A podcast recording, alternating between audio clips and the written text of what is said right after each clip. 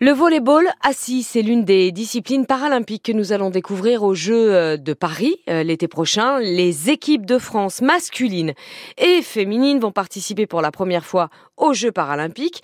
Ce sont les mêmes règles en fait que pour le volleyball, sauf, sauf que les athlètes sont paralysés ou amputés des membres inférieurs et qu'ils jouent assis par terre. Reportage au Hayan, près de Bordeaux, dont le club de volley assis possède cinq internationaux et Guillaume les a rencontrés. Voilà. Au volleyball assis, on joue comme au volleyball à 6 contre 6 avec le même ballon. On serre, on fait des passes, des smatchs et des blocs, mais en plus petit. Le terrain 10 mètres sur 6. Le filet 1 mètre 15 pour les hommes, 1,05 pour les femmes. Parce que les joueurs doivent rester au sol, toujours au contact, une fesse minimum. Morgane Troussard, amputé tibial suite à un cancer, il est membre de l'équipe de France depuis 2018. Il faut quand même passer le palier de poser son cul par terre, on va dire. C'est en termes d'image, ouais, euh, il y a des gens qui m'ont fait la blague, oui, euh, bah tu passes la serpillière. Bah, des fois, c'est pas faux parce que des fois le terrain était vraiment crade. Et après des gros entraînements de volley assis, des grosses sessions, on a mal aux fesses. Quand on est en, stage en équipe de France, qu'on fait 14 euh, heures de volley en deux jours, euh, oui, le dernier jour, on pose les fesses, on a mal. Karen Femali-Mégé est elle aussi internationale. Elle s'est mise au volet assis après un accident d'équitation et une amputation. Handicapé ou pas, oui, là il va falloir bouger. Sur le terrain, là il faut bouger. Donc euh, gros gainage, des bonnes épaules et en avant-marche, qu'on soit handicapé ou pas.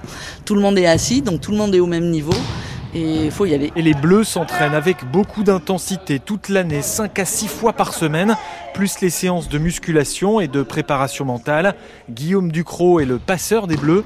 Il a perdu une jambe en opération militaire dans l'explosion d'un drone piégé par l'État islamique en Irak. C'est du sport du haut niveau, mais c'est du sport non professionnel, donc on est tous, euh, on n'est pas rémunéré pour faire ça. C'est du sport de haut niveau parce que effectivement, on passe énormément d'heures, on fait beaucoup de sacrifices euh, personnels et familiaux. Euh, moi, je sais qu'à titre personnel, mon épouse euh, a pris un travail qui permet de s'adapter à mes horaires d'entraînement afin de me permettre de m'entraîner au mieux. Parce qu'on s'entraîne des fois deux fois par jour euh, en entraînement de volet assis, plus de la préparation physique, comme je disais tout à l'heure, ou de la préparation mentale.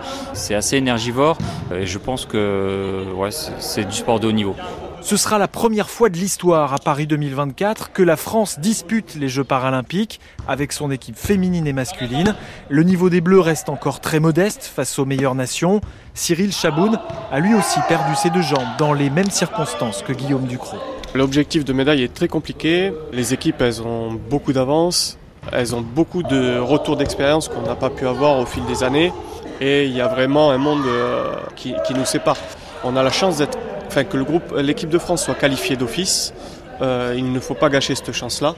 Donc il faut y aller euh, à fond, à 10 000% pour représenter notre drapeau et montrer aux gens que même si eh ben, on n'est pas au niveau de la plupart des équipes euh, qui sont pros ou qui ont vécu, en fait on lâchera rien.